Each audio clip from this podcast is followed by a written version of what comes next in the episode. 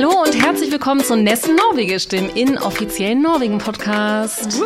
Hallo. Wir sind Laura und Tori, zwei ausgewanderte Deutsche, die seit mehreren Jahren in Norwegen wohnen und hier über unser Leben podden, äh, über das, was uns jeden Tag passiert, über das, worüber wir uns aufregen, über das, worüber wir uns freuen und das, was uns einfach auf der Seele brennt, oder Laura? Und davon gibt es jede Menge und nach einem aufregenden Sommer sowieso noch viel mehr. Ja, jetzt haben wir ja fast zwei Monate nicht äh, aufgenommen und wir müssen erstmal wieder unsere rostigen Stimmen etwas üben. Aber ich glaube, das, das läuft ganz gut. Wo sind wir denn heute, Laura? Wir sind ja nicht wie sonst in der Dijkmanske, sondern. Wir haben uns wieder irgendwo eingeladen. Und zwar dieses Mal im äh, Goethe-Institut, was sich äh, was sich mitten im Herz von, äh, was kann man hier sagen? Ist es Löcker oder ist es Sandhanshaugen? Äh, Löcker, ne? Von Löcker befindet. Und als ich hier eben hingeradelt bin, ja, ich radel immer noch, hat es mich so ein bisschen nostalgisch erwischt, weil ich habe genau hier um die Ecke am Alexander Schellandsplatz meine ganze Oslo-Reise begonnen und in einer Chaos-WG gelebt. Äh, vier Jahre lang, nachdem sie dann umrenoviert haben, bin ich, äh, bin ich ausgestiegen. Aber hier habe ich sehr viel Zeit verbracht, äh, die, die etwas wildereren Tage und äh, das ist eine schöne, eine schöne Erinnerung. Umrenoviert, war das nicht so, dass sie irgendwie in den Flur ein Zimmer gelegt haben und noch mehr Kohle gemacht ja, haben? Genau. Das ist auch so ein bisschen Norwegen-Check, ne? so viel wie möglich von den Studentinnen abzocken, um äh, die Wohnung äh, teuer zu vermieten. Unsere Küche ja. wurde ein Zimmer, unser Wohnzimmer wurde die Küche, es gab ja. kein Wohnzimmer mehr. Der Klassiker, dann kann man ein Schlafzimmer mehr anmelden. Richtig. Ja. Da sind wir jetzt ja schon bei unserem Norwegen-Check, der ja da immer, immer ganz wichtig ist. Wir machen äh, jede Folge einmal so einen kurzen Check, woran wir merken, dass wir in Norwegen leben. Soll ich anfangen? Ja, bitte. Heute ist ja der 31.8. und in meinem Kopf äh, war eigentlich bis heute Abend immer ein ganz anderes Datum ver, ja, ver, verankert, nämlich dass meine kleine Tochter heute im Kindergarten angefangen hat und die ist erst elf Monate alt. und das ist ja schon sehr äh, selten in Deutschland. Also, dass so kleine Kinder im Kindergarten anfangen. Das liegt unter anderem daran, dass hier die Hauptaufnahme immer im August stattfindet und wenn du bis zu einem gewissen Datum im Herbst dein Kind äh, zur Welt bekommen, zu, zur Welt gebracht, dein Kind bekommen hast, kleiner Twist, äh, fängt das Kind dann eben im August im darauffolgenden Jahr an. Und äh, das Schöne oder das Witzige ist, dass immer die Norweger immer so sagen, oh super, gratuliere und ah, das ist ja toll und hast du endlich, kannst du jetzt wieder arbeiten gehen und die ist bestimmt bereit dafür und so. Und in Deutschland ist es immer eher so, oh nein, die Arme. Kann sie schon laufen? Ja, kann die denn schon sich verständigen? Kann die denn schon laufen? Und wie viele Stunden ist sie denn da und so? Was mir auch aufgefallen ist, in Deutschland wird ja immer dann von Fremdbetreuung gesprochen. Hast ja. du schon mal das Wort ja, gehört? Ja, Das ist ja schon äh, Verurteilung im Wort. Ne? Mhm. Also da muss man eigentlich gar nicht mehr seine Meinung dazu äußern, weil in diesem Wort steckt schon so viel Gemeinheit. äh, weil das sind ja alles nette, also wirklich ganz tolle Kindergärtner. Ich kenne die ja, meine ältere Tochter ist ja auch schon dort. Aber ähm, ja, ich finde das interessant. Also in Norwegen wird es eher als positive, kriegt man eher eine positive mhm. Reaktion und in Deutschland eher eine negative Reaktion. Das ja. stimmt. Ja, das stimmt echt. Das ist so, aber auch schon bei zwölf oder ein bisschen mehr Monaten ist das definitiv ein Thema. Die ja. Fremdbetreuung. Ja, die Fremdbetreuung, ja. Sie wird das, es wird jetzt eine freundliche Fremdbetreuung. ich ich finde es okay. Aber klar, es ist natürlich ein bisschen schmerzhaft ähm, irgendwie, aber äh, jetzt geht das Leben weiter und äh, wir werden uns alle dran gewöhnen. Hoffe ich. Ähm, Was ist, äh, hast du einen Norwegen-Check? Ja, natürlich. Sehr gut. Aber ich habe einen ganz anderen und zwar ähm, wollte ich nochmal, also ich war diesen Sommer auf, wie, wie unsere Instagram-Follower gesehen haben, habe hab auch ich mal was gepostet. Das kommt so ungefähr alle drei Monate vor. Wenn alles schief und quer ist, bin ich das. Ansonsten, wenn es schön aussieht, ist Tori das. Aber ich war in Bergen äh, und äh, da habe ich eine wunderbare Story rausgelegt und äh, dann fiel mir auf, wow, bin ich schon lange hier. Also ich hatte so diesen, diesen, diesen Flash, diesen Aha-Effekt des äh, krass mit Norwegen verbindet mich jetzt schon so viel, dass ich in andere Teile des Landes reise, um Freunde zu besuchen und irgendwie auch da ankomme und denke, was für eine andere Lebensphase das war. Ne? Das war das Studium, das war der Master, das war irgendwie, pff, das war Arbeiten in der Bar und einfach nicht vergleichbar mit dem Alltag jetzt. Ist ja eben auch schon äh, ja, elf Jahre her, also schon viel passiert seitdem. Äh, und deshalb fand ich irgendwie so schön, so dieses Erlebnis des, äh, ich teile, teile so viel mit diesem Land, nicht nur Oslo, nicht nur nur mein jetziges Hier und Da, sondern so eine ganze Geschichte schon fast, also diese mhm. ganze Entwicklung. Und das äh, hat einen natürlich auch geprägt und das merkt man ja auch. Und wie du gerade sagst, wir waren im Sommer und im Sommer Urlaub und man ist viel in Deutschland. Und da merkt man irgendwie nochmal das, das, das Gegenteilige. Man kommt nach Deutschland und spürt, ah, es ist irgendwie meins und irgendwie nicht. Und mhm. äh, ja, ich hatte ganz viel Nesten Norwegisch, äh, habe ich mit mir rumgetragen diesen Sommer und das äh, äh gespürt. Ja, ich finde das auch total wichtig, nochmal so zu reisen. Also gerade wenn man kleine Kinder hat und irgendwie äh, natürlich auch seine Heimat besucht. Ich habe ja noch einen Partner, der woanders lebt. Da fahren wir dann auch viel hin. Aber ich finde, dieses innerhalb des Landes zu reisen, mhm. macht auch nochmal so viel für die Identität. Also in Deutschland bin ich vor allem als Freelancerin immer unheimlich viel mit der, mit der Deutschen Bahn im ICE irgendwo hingereist. Macht immer Spaß, ne? äh, wenn man einen guten Podcast hat, ist es okay. Ja, Aber äh, das vermisse ich so ein bisschen in Norwegen, weil ich habe früher halt mhm. viel, dann hat man in München einen Auftrag gehabt, in Göttingen, in äh, Stuttgart, in den ganzen Städten, die es so gibt. Und in Norwegen gibt es die ja auch, man macht schon viel in Oslo, also zumindest mhm. in meiner Branche jetzt momentan. Und äh, ich glaube, wenn ich mal irgendwann beruflich äh, reisen darf und äh, mit dem Zug fahren kann oder auch meinetwegen privat, aber das ist, äh, hat nochmal viel, gibt, glaube ich, nochmal so eine extra Portion Norwegen. Ja. Schön. Gut, dann kommen wir auch schon zu unserem heutigen Thema. Äh, das, ich musste noch mal den Titel nachgucken, da musste ich echt noch mal googeln, Nest Norwegisch Goethe-Institut, weil der so lang war.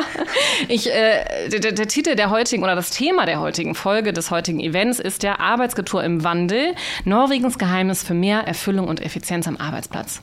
Wie kamen wir eigentlich auf das Thema, weißt du es noch? Ich glaube, ich habe das schon lange mit mir rumgetragen, immer mal wieder auf den Tisch geworfen und du hast es so ein bisschen abgeschmiert, weil ich, glaube, es war dir zu langweilig oder so. ich weiß ah. es nicht, aber äh, mich hat das, mich fasziniert das sehr, äh, wie einige von euch auch schon wissen, arbeite ich in der Unternehmensberatung. Das hat ja, das bringt ja mit sich, dass man ganz viele verschiedene Firmen kennenlernt, dass man immer den Luxus hat, einzutauchen, man ist ein paar Monate da und dann geht man weiter. Und dieses Thema Unternehmenskultur ist ja sowieso ein spannendes. Also was macht das mit allem, was, was mit den Leuten, mit der Effizienz, mit was auch immer immer. Aber eben gerade diese norwegische Komponente da drin ähm, ist für mich immer, immer klarer geworden, dass das ein sehr krasser Unterschied ist zu der, zu der deutschen. Ähm, im, im, Guten wie im Schlechten, wo wir ja heute auch drauf rein wollen. Und dementsprechend gab es keine bessere Gelegenheit, als es mit der AHK in Kooperation äh, auf den Tisch zu bringen. Also Unser heute ist der Matchmaker, Tag. die AHK. Unser Matchmaker, da haben ja, wir uns kennengelernt. Ja, da haben wir uns kennengelernt, richtig. genau. Und äh, wer weiß, wer sich heute im Goethe-Institut kennenlernt. äh, wo da, also wir machen es heute ein bisschen anders. Wir teilen ja normalerweise immer drei Unterthemen, aber weil wir heute noch einen zweiten Teil haben, erzähle ich jetzt kurz, worüber wir beide jetzt ungefähr 30, 40 Minuten podden werden, nämlich über unter anderem äh, den norwegischen Führungsstil, die Work-Life-Balance äh, sowie die Balance zwischen beruflichen und privaten äh, im Job, äh, dem Kommunikationsstil der Norweger bei der Arbeit, äh, dem Netzwerken und der Chancengleichheit. Das sind so ein paar äh, Stichpunkte, die wir hoffentlich, wenn wir uns nicht total verrennen, ansprechen werden. Das ist der erste Teil, da sitzen wir zwei hier und podden, so wie wir das im Studio auch tun. Und danach haben wir Gäste für unser Podium, was hier links neben mir aufgebaut ist. Und da bekommen wir zwei Gäste, eine Gästin, einen Gast, die wir dann nachher noch vorstellen werden. Aber da freuen wir uns schon sehr drauf und die, ihr dürft schon mal ganz fleißig zuhören und Notizen, äh, mentale Notizen machen und dann äh, uns nachher ähm, korrigieren oder challengen auf ähm, äh, herausfordern. herausfordern. Wir haben einen Kommentar bekommen, dass wir so viel, dass es so schade ist, dass wir so viel Denglischen. Stimmt ja auch ein bisschen. Stimmt ja, ja. Laura findet es auch. ich finde es, ich finde, also ist egal, wir versuchen jetzt, wir dürfen schon noch äh, Doschken, also, also, Toschken. also ja, ja Do, Deutsch und Norwegisch ja. mischen, aber Englisch versuchen wir jetzt so ein bisschen zu eliminieren. Mal gucken, wie das klappt mit der Work-Life-Balance. Komm, wir steigen ein, sonst wir steigen eine halbe ein. Stunde voll ja. und dann hat noch keiner was gesagt. Eben, leg los, leg los. Ja, ich habe ich hab die große Ehre, ich darf mal einsteigen in das große Thema ähm, Führungsstil. Ne? Was ist so der norwegische Führungsstil? Und in der Recherche habe ich einen, ähm, einen wirklich sehr netten Artikel gefunden, der extrem lang war und auch auf einer, auf einer ähm, Studie basiert, der, die gemacht worden ist, und nämlich genau über den Unterschied Deutsch-Norwegisch. Und dann wurde die äh, deutsche, der deutsche Führungsstil wurde als eine Ned-Overledelse, also ein Führungsstil nach unten, abwärts beschrieben, wohingegen der norwegische äh, als eine Bucht-Overledelse beschrieben geschrieben wurde. Und Buchdover im Deutschen ist ja so ein bisschen horizontal entlang, auf jeden Fall auf einer Ebene. Ne? Und das äh, hat, mich, äh, hat mich irgendwie in diesen Artikel reingezogen und ich habe mich ein bisschen weiter durchge durchgewuselt und fand es interessant, dass was, was so verglichen wurde. Und man sprach halt im Deutschen irgendwie von diesem harten, hierarchischen, ähm, das, das von Werten geprägt ist, wie Zielsetzungen, Resultate, Kontrolle war ganz oben und Qualität, Qualität, Qualität. Und dem entgegen steht halt ein bisschen das, das Norwegische, was hier beschrieben wurde als äh, äh, gleichwertige Beziehungen. Es geht um Konsensus, es geht um ein gegenseitiges Beraten, es geht um Vertrauen, da kommen wir noch drauf zurück. Ähm, Und es geht um Aufgabe und beziehungsorientierte Kommunikation. Ich dachte, hm, okay, erstmal so hingenommen, drüber nachgedacht. Äh, es ist natürlich so ein bisschen schwarz-weiß und auch so klischeeartig zu sagen, ah, die Deutschen sind so hart und so weiter. Aber äh, was da irgendwie, irgendwie für mich auch drin steckte oder worüber ich danach nachgedacht habe, ist so, was für Typen trifft man denn hier, die jetzt quasi irgendwie äh, in, in Führungsebenen unterwegs sind und wie führen die sich auf? Wie sehen die aus? Wie führen die sich auf? Und äh, wie nimmt man die wahr? Und was wird da, was wird da als erfolgreich quasi so angesehen in den verschiedenen Kulturen? Und da habe ich einiges davon wiedererkannt, was du gleich mal ähm, entweder bestätigen, bestätigen, darfst oder nicht. Aber von deinen Chefs jetzt, von, oder, ja, von meinen Chefs, Chefs ja. so genau, von, von und den verschiedenen Chefs, die man dann immer mal so auf Projekten hat oder so. Aber für mich, wenn ich den norwegischen so den Gewinnertypen, also mhm. mit Typ jetzt Frau und Mann gemeint, einfach Typ Mensch äh, mhm. beschreiben sollte, dann würde ich sagen, das sind schon, die sind so extrem nett. Mhm. Super nett. Ne? Mhm. So, so, also, die, die sprechen mit allen, die sind ganz darauf erpicht, bloß nicht irgendjemanden weniger zu beachten, in Meetings zum Beispiel, gerade eben auch Frauen, jüngere Leute mit einzubeziehen. Immer diese schöne Frage, was denkst du? Und ich so, oh, keine Ahnung, ich arbeite Monaten hier, Junge. Weiß ich nicht, sag du mir, was ich denken soll. also dieses Einbezogene, dieses Herausfordernde, ja. äh, sportlich. Ja. Ähm, da haben wir eine schöne Anekdote äh, von, äh, von, von, von der Arndalsüker. Ich, äh, hab mich, äh, ich bin jetzt in einem Startup und habe mich bei einer Freundin im Haus äh, eingemietet, weil wir kein eigenes Haus hatten. Und äh, da waren ja nur Partner mit auf dieser, auf dieser Reise. Und als wir morgens irgendwie. Also, du musst mal ganz sagen, nicht Lebenspartner, sondern Partner aus deiner. Pa nicht aus meiner Firma, sondern ja. aus der Firma von meiner Freundin. Ja. Und als wir beide morgens irgendwie so gegen, gegen 18 Frühstücksstück, Frühstückstisch kamen und ganz froh waren, ohne Kinder mal geschlafen zu haben bis zum um sieben kam der eine vom Laufen, der andere kam vom Radfahren, der andere machte gerade Yoga im Garten oder so. Wir so äh, ja, ja, wir haben nichts gemacht, wir haben gepennt. So, und jetzt essen wir und gehen los. Also so dieses, äh, dieses, du bist erfolgreich und erfolgreich sein heißt aber in eigentlich sehr vielen Ebenen oder sehr viele ja. Ebenen sind wichtig so.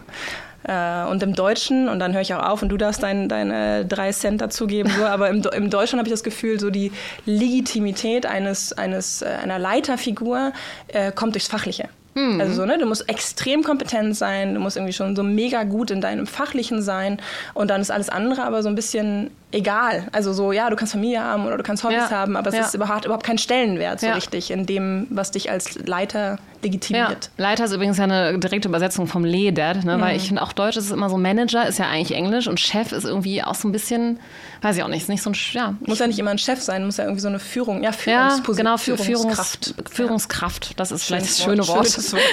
aber lustig, dass du sagst, weil ich habe natürlich unseren Freund ChatGPT, er nochmal gefragt, doch, also ich hatte das Gefühl, ChatGPT war ja ganz hoch hoch im Kurs äh, um Ostern rum, dann hat es wieder so ein bisschen abgeebbt und jetzt habe ich es wieder geholt. und da habe ich dann kurz gefragt, äh, wie die Arbeit, wovon was die Arbeitskultur in Norwegen geprägt ist. Dann waren so klassische Dinge, ne? Gleichstellung, äh, Arbeitszeiten und Work-Life-Balance und so weiter. Aber ganz am Schluss stand auch, und das fand ich super spannend, Freizeit und Naturverbundenheit. Und dann habe ich gedacht, was meint er denn damit? Und dann steht hier, die Norweger. Hast du, wieder zurückgefragt? Ja, genau, was meinst du denn damit? Was meinst du damit? Der hat mir heute, so also er, sie, er hat mir heute, hat mir heute gesagt, äh, gut, äh, interessante Überlegung, hat er mir geantwortet. Ja, der, der, der, steigt auf deinen Kommunikationsstil ein, ja. wenn du so höflich bist. Ja, ja, komm. Äh, ja, also, wenn was, dann, was ich bin dann Vorbereiter, wenn AI übernimmt. äh, also Freizeit und Naturverbundenheit. Die Norweger legen großen Wert auf ihre Freizeit und die Natur. Outdoor-Aktivitäten wie Wandern, Skifahren und Angeln sind beliebt und es wird erwartet, dass Arbeitnehmer Zeit für ihre Interessen und Erholung haben. Hm. Äh, das fand ich schon eine ganz coole Policy und das würde ich auch so unterschreiben. Also wir waren jetzt äh, auf einem Kickoff letzte Woche, das wird ja oft gemacht, ne? nach den Sommerferien äh, muss man irgendwie die Leute wieder motivieren, zur Arbeit zu kommen. Und dann waren wir, haben wir eine Wanderung gemacht, habe ich auch kurz bei Instagram gepostet, sind in die Berge gegangen, haben da Orientierungen gemacht, äh, Quizze, ja, einfach ein, eine Freizeitaktivität. Und dann wurde dann auch gefragt, was denn wichtig ist, wir, wir werden auch unsere Teams wieder ein bisschen neu mischen und so, was denn in, in der Zukunft wichtig ist. Und dann sagen die Leute halt wirklich ganz offen und ehrlich, äh, Freizeit, dass wir Sachen gemeinsam machen und mehr Alkohol, hat ja, eine Kollegin von mir gesagt. Und, das, und weißt du, das, oh, alle grölen und so. Also da schämt sich dann auch keiner, sowas zu sagen. Äh, es ist einfach, ähm, also so, es ist total offensichtlich, dass das wichtig ist. Und das ist, äh, finde ich schon, ich weiß noch, wie mein Vater immer zu mir früher gesagt hat, als ich meinen ersten Job hatte, meinte er immer so, du und Tori, fang auf keinen Fall so Sachen zu sagen wie, boah, ich kann kaum aufs Wochenende warten oder oh nee, jetzt ist wieder Montag und so. Das war immer so total verpönt. Und hier in Norwegen habe ich das Gefühl, dass es total erlaubt ist, sich auf seine Freizeit zu freuen. Ja, aber das ist zumindest sehr viel Raum dafür, das mitzubringen auf die Arbeit. Also es ist kein ja. Versteck, ne? Es ist nee. nicht so, äh, ich gehe jetzt früher, weil ich möchte noch fliegen gehen oder so oder ja. segeln gehen ja. oder meine Regatta fängt um 5 Uhr schon an. Das haben wir auch schon mal erwähnt, dass die Hobbys ja alle so früh anfangen und das, das muss man nicht verstecken. Das ist eher dann ein, ach, das machst du, interessant, erzähl mal. Also ein bisschen was Gönnerhafteres dahinter, ne? So ja. an dem Ganzen. Das stimmt. Also so Freizeit äh, weiß das eine oder sportlich. Was ja ein anderer großer Begriff ist, was immer wieder genannt wird, ist ja diese tillitsbaserte ledelse, was übersetzt heißt vertrauensberuhende Führung. Ein typisch norwegischer Begriff. Da habe ich dann auch nochmal nachgeguckt, was das, oder ja, wie würde man das jetzt eigentlich äh, definieren. Und das bedeutet einfach, es ist ein hohes Maß an Vertrauen äh, da und eine Akzeptanz gegenüber dem Ausprobieren und Falschmachen, ohne bestraft zu werden, wenn etwas schief geht. Und dass du eben auch deinen, ja, vor allem deinen Mitarbeitern, äh, ja, vertraust, dass du nicht micromanagst, sondern dass du sozusagen denen eigentlich das meiste in die Hand gibst und äh, die Leute auch keine Angst haben, eine Eigenermächtigung zu haben. Und das fand ich nochmal sehr spannend, was du eben gesagt hast, von oben runter oder von unten hoch. Also diese Art von ähm, ja, diese Vertrauen, diesen Vertrauen, das Vertrauen zu haben und das Vertrauen aufzubauen. Und das ist ja auch etwas, was in Norwegen eine sehr große, einen sehr großen Stellenwert hat. Ich weiß noch, ich war mal auf einem Event mit Peter Stuhldein, ist ja auch so eine ganz große Figur hier in Norwegen, äh, Besitzer einer großen Hotelkette und Self-Made Man und so weiter. Und der meinte auch nochmal, was ist denn das Gold von Norwegen? Was ist das Wichtigste mhm. in Norwegen? alle so, äh, Öl, äh. Nee, Vertrauen. Vertrauen. Und das ist was, was äh, natürlich in kleinen Ländern oft äh, leichter passiert. Und wir haben ja sehr demokratisch demokratische Strukturen. Es gibt sehr viel, äh, es gab ja schon früher das Frauenwahlrecht, also da kann man sehr viele Dinge mit reinbeziehen. Aber das ist einfach, glaube ich, so ein Begriff und ein Wert, der sowohl durch das Leben als auch durch die Arbeitswelt sehr fließt. Und das muss ich schon sagen, merke ich hier extrem. Also, dass ich eine sehr große Eigenverantwortung habe. Und wenn ich meine Aufgaben erledige, dann fragt auch keiner nach, wie viele Stunden zum Beispiel ich gearbeitet habe oder äh, wann ich gearbeitet habe oder ähm, ja, ob ich äh, so und so viele E-Mails geschrieben habe. Es ist alles sehr, also es wird, es wird an Vertrauen gemessen und nicht so sehr an an, äh, wie du eben gesagt hast, Quantität zum Beispiel. Äh, nee, Qualität hast du gesagt. Mhm. Ja, aber es ist interessant. Also es ist, finde ich, ist, ist, ist immer wieder so ein Begriff, der viel auftaucht. Also diese Tillit. Verdieren auf Tillit, da hat äh, bei uns auch jemand mal ein Buch drüber geschrieben. Das ist, äh, ja, ich stimme dir zu und gleichzeitig, äh, also mir fiel ein Satz ein, als wir das gesagt haben mit dem, äh, also Tillits, was Basert Ledelse müssen wir reinnehmen, klar. Und dann kam sofort in meinen Kopf so, Vertrauen ist gut, Kontrolle ist besser. das, so, ja. das, also, das ist die deutsche Handhabe. Ne? Ja. Und da, da, für mich steckt da so viel drin. Und ich glaube, da, das, ähm, das trifft so ein bisschen den Nagel auf den Kopf, ja, weil genau, was, wie ist es in Norwegen? Du machst deine Sachen, du lieferst das ab und es ist ja schon wichtig, dass die Sachen gemacht werden. Es ist nicht, als ob das egal sei. Man so, ich vertraue dir und dann passt es schon. Also man will ja auch was erreichen und manche haben auch irgendwie härtere Deadlines. Aber in Deutschland ist es so, ähm, hast du das so gemacht, wie ich das gemacht hätte? Und wenn nicht, ist es halt nicht gleichwertig. Und dieser, Kon dieser Kontrollmechanismus, dieses Nicht-Loslassen, das fand ich am Anfang hier ehrlich gesagt ein bisschen befremdlich, dass du irgendwie gerade anfängst zu arbeiten. Jemand kommt zu dir und sagt, bitte schön, hier ist die Aufgabe. Und dann sagen die immer so, löb, löb mir Ball. Also nimm den Ball und dann läufst du und dann machst du das. Und das heißt ja eigentlich so, äh, mach es so, wie du das äh, dir formst. Und wenn du nicht weiter weißt, was ja auch eine ganz wichtige Komponente ist von diesem, von diesem vertrauensbasierten Führungsstil, wenn du nicht weiter weißt, es ist deine Aufgabe, zu mir zu kommen und mir rechtzeitig, ganz wichtig, Bescheid zu sagen, äh, dass du Hilfe brauchst, dass du mhm. einen besseren Rahmen brauchst, dass du mehr Anleitung brauchst oder Unterstützung. Ne? Und das ist ja was, ähm, was einen vielleicht am Anfang ein bisschen überfordert, wenn man denkt, ich kriege jetzt die ganze Verantwortung, jetzt möchte ich das auch gerne gut machen, zurückzugehen und zu sagen, ich habe es nicht verstanden, äh, ich glaube, ich habe nicht die Voraussetzungen, um es erledigen zu können, wie ich glaube, dass es erledigt werden sollte. Das ist ja eine Form von Eingeständnis von ich habe es ein bisschen empfunden, Eingeständnis mhm. von Schwäche oder Inkompetenz mhm. in meinem deutschen Köpfchen. Ne? Mhm. Weil ich dachte so, ja, aber jetzt hat ja mein Leiter mir gesagt, mach mal und ich weiß gar nicht wie. Äh, ich bin ja ganz schön dumm. Und das, ist, das hat für mich etwas gedauert, ehrlich gesagt, da hinzukommen, weil die Norweger da viel bereiter sind, äh, sich diese Blöße zu geben, weil es eben keine Blöße ist in der mhm. norwegischen Kultur, sondern ein, mhm. eine Form von Offenheit und mhm. Transparenz, die erwartet wird um das Vertrauen in dich zu erhöhen.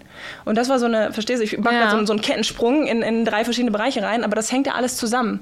Und diese, es fängt, wie sagt man das? Steht und fällt, aber mit der, äh, mit dem Kontrollbedürfnis eines einer Führungsposition mhm. oder einer Führungsrolle. Mhm. Und da, glaube ich, sind die Norweger sehr viel flinker, sehr viel besser zu sagen, gut, 80 Prozent der Zeit klappt das, 20 Prozent klappt es nicht. Die 20 Prozent da stehe ich hinter meinem, meiner Person, hinter meinen Ressourcen, für die ich verantwortlich bin, das fange ich auf. Ja. Äh, und dann gibt es ja schon auch eine Art Feedback. So, wir ja. kommen, Feedback ist ein eigenes Thema, aber dann gibt es ja schon auch eine Art Response, wenn man was nicht richtig gemacht hat. Und dann wird es nächstes Mal anders laufen. Ja. Und das ist so eine Kalibrierung, auf die man sich ja einlassen muss. Und das spüre ich in Deutschland weniger, dass also diese Bereitschaft, den Fall zu nehmen, ja, das ist, fällt uns irgendwie schwerer in Deutschland, glaube ich. Also mhm. so, das ist das ist eine Blöße, die möchte man sich selber nicht geben, dass man da versagt hat. Und das ist sehr schön äh, ausgeführt. Was für ein, was für ein Monolog. Puh, ich muss wow. erstmal die ganzen Brücken, die du das da geschlagen hast, muss ich jetzt, muss ich jetzt erstmal nochmal kapieren im Nachhinein. Ja, okay. äh, aber was ja das Resultat dessen ist, ist ja, dass, es, dass du zufriedene Mitarbeiter hast. Und das fand ich nochmal ganz spannend. Ich, man, man kann alle Studien finden und äh, sind dann teilweise zwei Jahre alt und ob jetzt der Fokus besser ist als der Spiegel. Also ne, es ist gar nicht so einfach, wollte ich damit sagen, so viel Statistik oder Forschung mhm. zu dem Thema zu finden. Das ist ja auch sehr, wie bei dem Glück, auch schon sehr individuell. Aber angeblich gehören die Deutschen zu den äh, mitfrustriertesten Arbeitnehmern in Europa. Das habe ich zumindest gefunden. Welche Quelle können wir da äh, äh, ne? Aber ich habe auch zum Beispiel eine, bei Instagram haben wir auch eine Frage gestellt, ob irgendwelche Leute Anekdoten haben und einer hat dann mhm. auch geschrieben, es gibt so viel Lästereien und Missgunst und Neid. Und ähm, ich glaube, wenn du eben äh, viel kontrollierst und ja auch viel misst und viel vergleichst, ja dann irgendwie mhm. notwendigerweise auch, dann äh, schafft das auch so eine ganz andere Kultur mit den, also unter den Kollegen untereinander. Und hier, dadurch, dass so viel Vertrauen herrscht, aber auch eben so viel ähm, Offenheit und, und dass man Sachen falsch machen darf und dass man sich die Blöße, wie du es so schön gesagt hast, geben darf, äh, gibt es, glaube ich, insgesamt auch eine schönere Kultur miteinander. Und das finde ich, äh, das merke ich hier immer wieder sehr. Also diese, diese ähm, dieses Gönnerische mhm. und, und, und dieses äh, ja, Erlauben, äh, Schwächen zu haben, ähm, anstatt, anstatt so eine totale Ellenbogenkultur oder, ah nee, jetzt bin ich aber länger da gewesen als, äh, als die und die Person oder äh, auch so, ja, und, und zum Beispiel wird auch weniger, ich habe das Gefühl, es wird schon insgesamt weniger gelästert. Wir haben eine, jetzt mal so als Beispiel haben wir eine Kollegin, die äh, jetzt, die hat ein Kind bekommen, ist jetzt gerade wieder schwanger, die ist unheimlich viel krank, das Kind ist viel krank, die ist viel nicht da, äh, dann ist es immer so, ich bin jetzt 50 Prozent krankgeschrieben, jetzt bin ich 100 Prozent krankgeschrieben, keiner weiß so richtig und und wenn sie da ist, weiß man auch. Also es ist so ein bisschen so, ein, so eine Person, wo man jetzt so, glaube ich, vielleicht in meinem deutschen Kollegenkreis so ein bisschen angefangen hätte zu lästern und so ein bisschen sagen würde, was hat die eigentlich und äh, bedrückt die sich vor der Arbeit oder so. Und gerade wenn man so eine Schwäche dann mal hat, finde ich, wird das immer in Norwegen sehr gut aufgefangen von der Gemeinschaft und sehr wenig äh, kritisiert oder drüber hergefallen. Und das finde ich schon ist eine sehr gesunde Herangehensweise hier. Also wenn man mal davon von der, von der Kultur jetzt nicht der Leiterkultur, sondern insgesamt der KollegInnenkultur sprechen will. Also äh, ja, das äh, finde ich kreiert, also das, was du eben beschrieben hast, kreiert einfach eine sehr angenehme Arbeitsatmosphäre.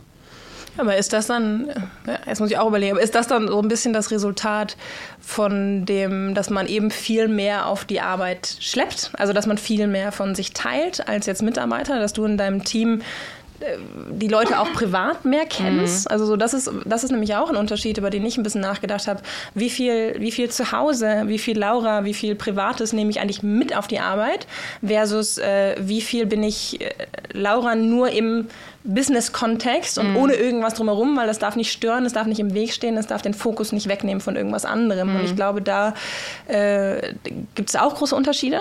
Ich werde mir immer selber nicht so ganz einig, was ich eigentlich besser finde, mhm. weil ich bin selber eine relativ private Person, also ich brauche das irgendwie nicht so äh, im Lunch auf der Arbeit meinen, meinen ganzen Kram da auszupacken, aber mich stört es nicht, wenn anderes machen so. Ne? Also ich nehme gerne teil und dann kann ich aber auch sagen, okay, ich gehe jetzt aber wieder ins Meeting, tut mir aber leid, aber ich habe dich gehört. Also so das, das äh, belästigt mich in dem Sinne jetzt nicht oder dass ich irgendwie das Gefühl habe, ich muss das jetzt kompensieren oder auffangen. Aber äh, ich glaube schon, dass da einen Unterschied gibt, wie viel privat erlaubt ist äh, mhm. äh, im, im, Arbeitskontext oder erwünscht ist oder so mhm. normal ist. Ich habe das Gefühl, es hat auch viel damit zu tun, also gerade ich arbeite mit vielen Frauen zusammen und da ist gerade irgendwie total in, total viel zu teilen. Also auch wenn man weiß, dass der Chef zum Beispiel jetzt in unserem Fall hat er selber kleine Kinder und auf einmal wird alles über Stillen bis zur Periode und ob man einen Tampon dabei hat, so ungefähr, wird im, im Team-Meeting geteilt. Äh, und äh, mein Chef macht dann auch immer so, so witzige Kommentare, so, oh, wieso weiß ich immer, dass du deine Periode hast? Also wirklich, es war jetzt nicht ich, es war meine Kollegin.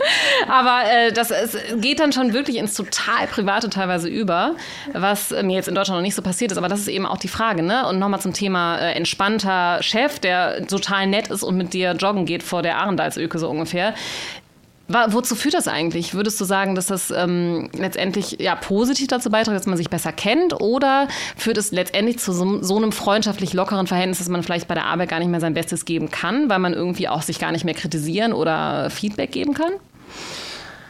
Also ich brauche meinen Chef nicht, also ich habe gar keinen Chef mehr, deswegen bin ich ja rausgestiegen. Ja. Ich bin mein eigener Chef, so. Deine eigene zu. Chefin bist Meine du. eigene Chefin. Ähm, na, aber ich antworte darauf trotzdem, weil ähm, ich finde das, ich finde, ich brauche das gar nicht. Also ich finde, das äh, ist so eine Art von, ähm, je mehr man ins Freundschaftliche geht, desto schwieriger ist es ja eigentlich eine Art von konstruktiv produktivem Feedback whatsoever zu geben. Und ich glaube, das ist, äh, ja, lass uns da, lass uns das Thema anschneiden, weil ich finde, das ist ein Thema, was in Norwegen sehr schwach ist. Also ja, es ist ganz viel positiv, es wird ganz viel dafür getan, dass du als Person, als, äh, als Arbeitnehmer dich, äh, dich entwickelst. Aber Feedback ist kein Teil davon. Mhm, absolut. so, also ich weiß nicht, wie viele, durch wie viele Feedback-Kurse äh, und wirklich Seminare wie geprügelt worden sind ähm, im norwegischen Kontext und dann aber auch im internationalen internationalen Kontext, damit man irgendwie eine, eine Art findet, das, das zum Ausdruck zu bringen, ja, und den Norwegern so eine Art Werkzeug in die Hand gibt. Das ist ein sicheres Werkzeug, ja. Das führt aber dann dazu, dass dann wirklich so jeder Satz anfängt. Also ich empfinde das gerade so, als, also für mich hat das so und so getroffen. Also es ist wirklich schon so auf so einer psychologischen Oberebene, wo man das, wo ich das irgendwie auch nicht mehr so ganz ernst nehmen kann. Ja. Erinnerst du dich noch in dem einen Meeting, als du an die Tafel gesprungen bist? Das hat mich äh, so und so berührt. Ah, ja. Ich denke, okay. Immerhin hast du, ich habe ich hab noch nie, ich habe noch nie, ich arbeite seit zehn Jahren Norwegen Norwegen. Ich habe noch nie äh, negatives, sage jetzt mal konstruktives, verbesserndes Feedback bekommen. Nee, ich auch nicht. Das war jetzt mal ein hypothetisches Beispiel. Ah ja, okay. Ich, habe noch nie was Negatives gehört und nee. so genial bin ich nicht. Nee, also, ich finde es auch, ich auch und ich werde schon, also ich würde schon sagen, dass ich äh, fauler werde mit den Jahren. Ja. Das, also ich merke so, oh, wie niedrig kann ich eigentlich gehen und trotzdem finden mich irgendwie noch alle anscheinend gut genug. Also gibt man, also kann man überhaupt in so einer Kultur noch sein Bestes geben? Das deine Arbeit, Arbeitgeber äh, Deutsch? Wie tief kann ich gehen? Und trotzdem finde ich alle gut. ich arbeite kreativ, da wird man nicht in ja, Quantität ja. gemessen, sondern in Qualität. Das muss ich auch mal einwerfen. Ich würde so gerne mal mit dir hier, wo du gerade sagst, was man alles übereinander weiß, ich würde so gerne mal einen Tag mit dir mein Leben tauschen, weil meine, mhm. meine ganzen, meine komplette Umgebung, ich arbeite im Transport- und Mobilitätsbereich, sind alles Männer. Ja. Also ich bin immer die einzige Frau und du kommst immer mit solchen Botox, ja, meine Periodegeschichte. Ja, ja. Ich glaube, ich würde untergehen und ich, ich fände es mal witzig. Wir müssen mal tauschen irgendwann aus ja, Spaß. Einen ja, Tag. Wir mal. Können wir, du kurze Haare, ich lange Haare. ähm, aber, aber okay, also dann, wir sind in einer, und man muss natürlich, wie wir das ja immer sagen, wir sind in unserer Blase und wir arbeiten natürlich in extrem privilegierten Berufen. Also im Sinne von, dass wir, äh, also, die, ne, also wir sind jetzt keine Krankenschwestern und keine äh, Busfahrer, die wirklich hart arbeiten. Also, also nein, das meine ich jetzt damit nicht. Wir arbeiten hart am Laptop und verdienen, also wir sind schon in der, in der oberen Arbeiterklasse unterwegs. Beim, bei, den, äh, bei den Faulen angekommen. Office-Jobs, sage ich es mal Office so. Wir haben, wir haben die Office-Jobs und wir arbeiten in äh, Branchen, denen es gerade sehr gut geht in der Regel. Und, Sprich für äh, dich selber, in der Beratung läuft es nicht so super. Nee, aber in Mobility und Transport ja, auch schon so insgesamt. Da schon. Also ich will damit nur sagen, wir können natürlich jetzt hier nicht äh, komplett die norwegische Arbeitswelt so äh, äh abspiegeln. Äh, ja, spiegeln. Es, ist, es gibt schon hier auch viele Themen, die natürlich äh, nicht so easy peasy mit Work-Life-Balance und äh, Homeoffice und so sind. Aber ähm, jetzt bin ich, habe ich den Faden verloren, Laura. Äh, ja. Soll ich ein neues Thema rein? Willst du ihn, auf, willst ihn auffädeln? Ja, du wolltest eigentlich ein bisschen zurückrudern und sagen, wir können gar nicht für alle sprechen, können wir ja nie. Deswegen haben wir gleich auch Gäste, damit wir ja. zumindest noch zwei andere Perspektiven reinkriegen. Aber ich habe noch ein Wort, ähm, an dem ich mich ja köstlich amüsieren könnte und auch ein bisschen aufhängen kann. Und das Wort ist Verankring. Also für mich spiegelt nichts. Verankerung. Ver ja, eben nicht. Ah, eben nee? nicht. Also, ja, keine Ahnung. Ich habe bei Heinzelnisse, jeder, der hier sitzt, ja. kennt Heinzelnisse wunderbar. Gib das Wort mal ein. Es gibt keine Übersetzung. Ah, wirklich nicht? Nee, genau. Aber für mich ist halt Verankring ist das, ist das äh, norwegische Arbeitskultur in a nutshell. Ja? Also egal, was, keiner trifft eine Entscheidung und alles, was gemacht werden muss, muss in zehn Meetings und es muss auf jeden Fall bis zu dem obersten und niedrigsten Niveau verankert, äh, was ist es? Ich weiß es nicht. Äh, besprochen, sich geeinigt werden. Also es ist ja eine Art von ähm, ja, Verankerung ist das beste Wort, aber es trifft es nicht hm. so richtig. Ja. Ja. Und das ist ja auch immer so lustig, wenn Norweger irgendwas auf Englisch schreiben, egal was für ein Dokument, dieses Wort kommt vor. Also ne, das kommt ja immer vor und dann ist es immer so, was würdest du nehmen äh, für Verankering auf Englisch? Und dann so, ja, pf, weiß ich nicht. ist, halt, ist halt, nicht so, liegt nicht so im Trend äh, in, in, anderen Kulturen, äh, nicht so wie in Norwegen. Und hier kommst du ja keine drei Sätze, ohne das Wort zu nutzen, wenn du irgendwie über äh, Veränderung oder irgendwas anderes reden möchtest. Äh, und das, das, das fasziniert mich immer wieder. Aber das spiegelt ja, es spiegelt auch den Meetingkalender wieder, aber es spiegelt eben auch auch diese Herangehensweise wieder des, wie werden hier ähm, Entscheidungen getroffen mhm. oder nicht getroffen. Mhm. Und das kann einen ja teilweise also wirklich in den Wahnsinn treffen. Und da kriegt man ja als Deutsche kriegt man immer schon den Stempel so, oh, du bist so strukturiert und so direkt, wo ich denke, ja, aber Leute, also irgendwann, irgendwann, ja. nach dem zehnten Verankerungsmeeting ja. über die neue Farbe der Toilette, dann müssen wir doch mal, also wir, Farbe der Toilette auch, wir sind umgezogen mit dem Office damals und dann gab es äh, Verankerungsworkshops für die Ka Kaffeewahl. das ist kein Witz. Und das ging über eine ganze Woche. Also jetzt aber Kaffee ist ja auch total wichtig. Ich also ich trinke keinen, aber äh, der Norweger trinkt ja, glaube ich, so acht, acht Tassen am Tag oder so. Also es wird ja wie Wasser da eingenommen. Ja, war ein schlechtes Beispiel. Das ist natürlich super wichtig, Kaffee. Es gibt andere Sachen, wo es nicht ganz so wichtig ist. Aber, äh, aber es stimmt schon. Es äh, ist schon, also überhaupt vorankriegen ist das eine, was du eben angesprochen hast, Meetings. Also ich glaube schon, dass man würde ja denken, die Norweger sind effektiver. So, das ist immer so ein bisschen so, ah ja, wie seid ja auch schon am sechs Tages, äh, sechs Stunden Tag irgendwie so interessiert und ihr schreibt kürzere E-Mails und das haben wir ja schon mal so ein bisschen angerissen, das Thema in, in äh, älteren Podcasts, ähm, weil es ja schon anscheinend funktioniert, aber ich finde auch, es gibt extrem viele Meetings. Und dadurch, dass wir so sehr demokratisch sind und das ist ja auch eins, ne? wir haben weniger flachere Hierarchien, die Chefs sitzen mit uns im Open äh, Space, es gibt keine, im, ja, im, im offenen Office, es gibt keine äh, Chefetage mehr, mhm. alles muss irgendwie demokratisch entschieden werden. Und das folgt, also führt natürlich zu unheimlich vielen Meetings und unheimlich vielen äh, Entscheidungen, die gefällt werden müssen. Und das, äh, wie effektiv ist das eigentlich noch? Findest du, das ist ähm, schon etwas, also äh, stört dich, also würdest du sagen, es, aber, es, äh, es slowed you down, es, äh, es ähm, klappt super mit dem ja, es, es, lang, es verlangsamt deinen Arbeitsalltag, würdest du das sagen? Meetings zum Beispiel? Äh, ja und nein, weil also ganz ehrlich ist meine Antwort darauf oft, naja, aber wenn die Sachen einmal entschieden sind, dann läuft es auch. Also ne, du hast halt nicht so dieses, jemand prescht nach vorne und dann äh, hat, hast aber keinen mitgenommen auf der Entscheidungsebene und irgendwie mit keinem das besprochen und dann kommt nachher so diese, diese Anti-Trotz-Phase, die man vielleicht dann in, in, in, deutschen Unternehmen mehr erfährt, dass dann irgendwie Leute sagen, hey, haben wir jemals davon gehört? Können wir mal irgendwie drüber sprechen, warum? Also hier kannst du ja schon davon ausgehen, die Sachen nehmen ein bisschen mehr Zeit. Im Endeffekt sparst du meiner Meinung nach aber auch viel Zeit, wenn Leute mitziehen. Also, mhm. weil was willst, was jetzt, wenn du was umsetzen willst, brauchst du Leute, die es mittragen oder die die Veränderung zumindest verstehen. Mhm. Äh, und da ist ja nicht immer Tempo das, das erste Kriterium jetzt so meiner Meinung nach, sondern eben wirklich dieses, äh, worüber ich mich ein bisschen lustig mache, äh, Verankern von Ideen und den Leuten erklären, warum und sie daran beteiligen, äh, wie sagt man das, zu beteiligen. Mhm. Und das erreicht man, glaube ich, hier besser. Und ich habe es für mich zumindest auch oft als ähm, ja, man hat ja schon den Anspruch fast. So, also ich habe es für mich auch oft als sehr positiv erlebt. Also durch meine, durch meine ganze Karriere, wo ja auch die ganzen Anfängerjahre drin sind, da ist man ja nicht in den Entscheidungspositionen. Und ich fand das immer sehr schön, dass ich verstanden habe, was mit der Firma passiert, ja, und dass wir ernst genommen wurden. Also man fühlt sich ernst genommen, genau. Mhm. Du hast das Gefühl, naja, das wird dir, wird dir erklärt mhm. und du hast eine Möglichkeit, dich zu äußern und dadurch wirst du ernst genommen. Im Umkehrschluss übernimmst du auch mehr Verantwortung, weil mhm. du denkst, ich bin ja ein Teil dessen hier. Ist jetzt nicht egal, was ich mache die nächsten fünf Jahre, bis ich 50 bin, sondern es ist jetzt auch schon wichtig. Ähm, und das, glaube ich, ist ein ganz smarter Move.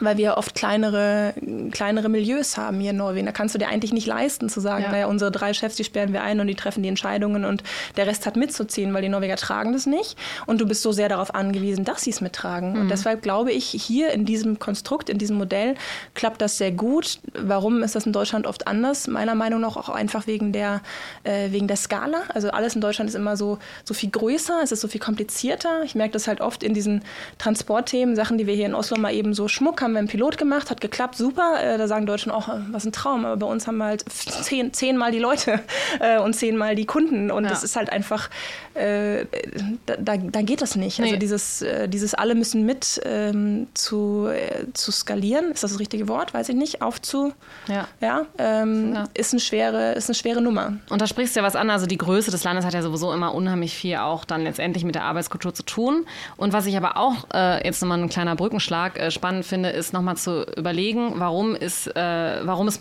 sagen wir jetzt mal einfach so, das Arbeitsleben hier schon insgesamt sehr angenehm für viele Beteiligte. Und das liegt ja auch daran, dass äh, insgesamt hier mehr Frauen involviert sind. Mhm. Ich habe mal geguckt, es sind schon in äh, Deutschland sind ähm, 2019 war die letzte Untersuchung, nee, Entschuldigung, in Deutschland waren es, äh, ist der insgesamte Frauenanteil in Führungspositionen zum Beispiel bei 24 Prozent, in Norwegen sind es 37 Prozent. Ist auch immer noch nicht ideal, aber ist schon deutlich höher. Und das liegt ja auch daran, dass es einem hier als Mutter und Frau sehr viel einfacher gemacht wird, äh, seine Karriere weiter zu verfolgen, Karriere einfach weiter zu arbeiten. In Deutschland ist es oft so, dass wenn du zum Beispiel Mutter wirst, arbeitest du erstmal jahrelang 50 Prozent oder auch gar nicht, entweder weil es keine Kindergartenplätze gibt oder weil es einfach so ist und vor allem auch, weil es sich logistisch nicht vereinbaren lässt, dein mhm. Kind meinetwegen um, teilweise hast du nur einen äh, Gutschein bis 14 Uhr oder so, dein Kind aus der Kita abzuholen. Und ich finde schon, dass das auch was mit der Kultur macht. Also A, äh, viele Frauen um sich herum zu haben, auch als Chefinnen und äh, Leiterinnen, aber B eben diese extrem gute Vereinbarkeit von Familie und äh, Job. Denn dadurch muss ich weder ähm, ja, Geld einsparen sozusagen, als auch meine Arbeitszeit. Also ich kann mich weiterhin verwirklichen, auch wenn ich äh, Kinder habe. Sprich, meine Tochter hat heute im Kindergarten angefangen und ich arbeite schon seit Mai wieder Vollzeit. Aber eben auch für das insgesamte Gefühl. Man hat das Gefühl, man arbeitet eben nicht nur mit äh, ja, Männern zusammen, die vielleicht zu Hause gar nicht äh, so viel Aufgaben übernehmen müssen oder so. Das ist ja schon noch, ist ja schon noch ein bisschen anders in Deutschland insgesamt. Also hier bei unserem Kickoff wurde auch wieder erwähnt, so nee, also für, es gibt, wir haben ein Meeting immer mittwochs. Das ist immer um 15 Uhr. Das heißt Bolle-Myrte. Da gibt es immer Bolle, natürlich. Also äh, Damit überhaupt noch kommt um drei. Ja. Und dann hat, ja, und um drei und das geht immer nur bis maximal Viertel vor vier, meistens okay. nur bis halb vier. Und jetzt hat mein ein Kollege zu mir gesagt, ihr müsst dieses Bolle-Myrte auf 14 Uhr legen, weil alle müssen irgendwie im Kindergarten abholen, im Kindergarten abholen, wenn du dann irgendwie außerhalb wohnst. Ne? Das heißt dann teilweise, dass du um Viertel vor drei, drei schon fahren musst. Und das wird ja einem überhaupt nicht äh, angekreidet. Also und, oder? Nee, nee. Gut, du äh, arbeitest ja, du bist ja jetzt Partnerin, da ist es alles ein bisschen strenger, vielleicht ist es bei mir ein bisschen lockerer. Aber äh, dass das insgesamt. Wir haben so keinen Bollemötte, um es mal so zu sagen. Aber es ist auch schön, dass da ein bisschen Variation drin ist. Also das, äh, das, äh, nee, das stimmt. Das ist schon, es ist eine Riesentoleranz dafür da. Äh, und, aber ist es so, dass die Toleranz da ist, solange es gut geht?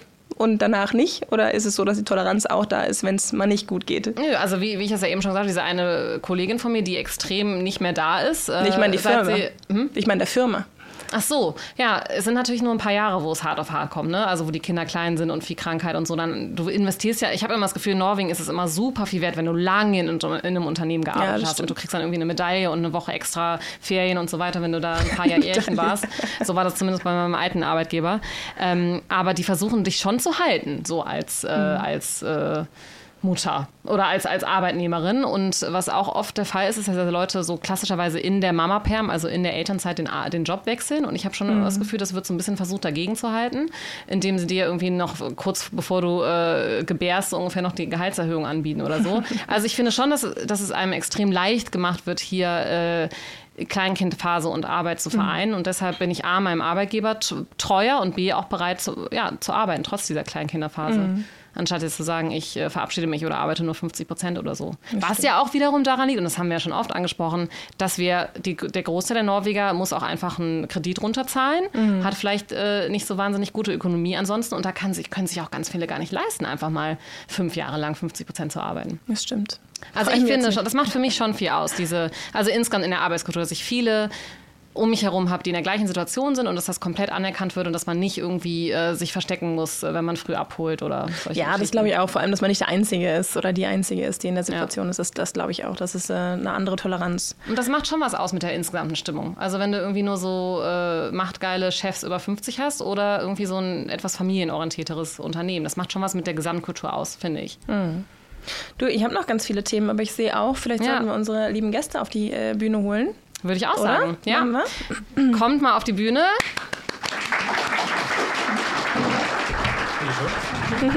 Wir haben hier zwei äh, Gäste heute.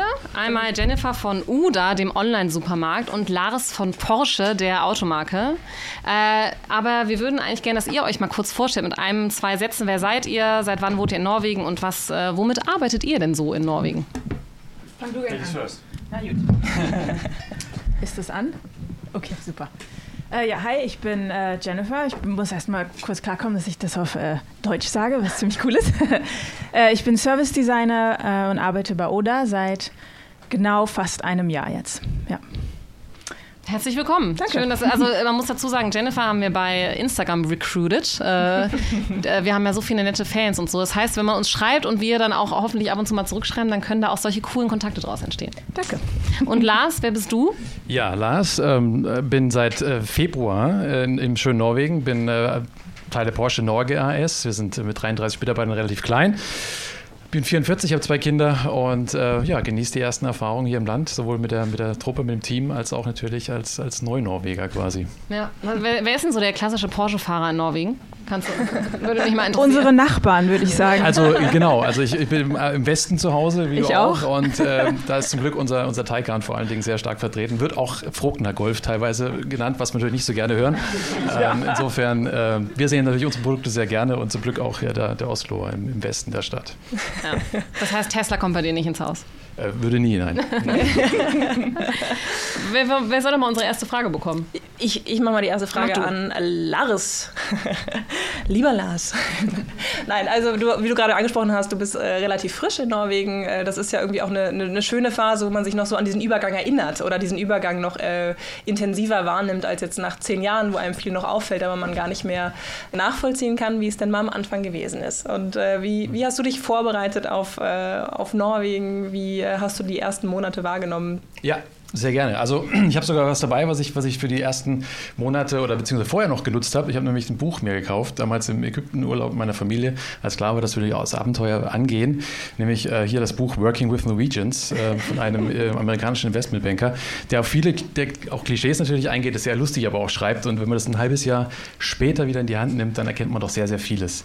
Also was mir, was mir aufgefallen ist äh, nach dem ersten halben Jahr, was natürlich nur ein erster Eindruck sein kann, ist, ähm, dass das ganze Thema Work-Life-Balance, was Sie angesprochen haben, natürlich einen sehr großen Stellenwert einnimmt. Äh, überhaupt die Prioritätensetzung ähm, hier in Norwegen, auch ähm, in der Arbeitswelt. Ich glaube, die Arbeitswelt ist auch immer nur ein Spiegelbild der Werte in der Gesellschaft. Insofern, das Thema Vertrauen habt ihr angesprochen, äh, extrem wichtig. Ich glaube, äh, das Land wäre digital auch nicht so weit, wenn nicht so ein Vertrauen da wäre.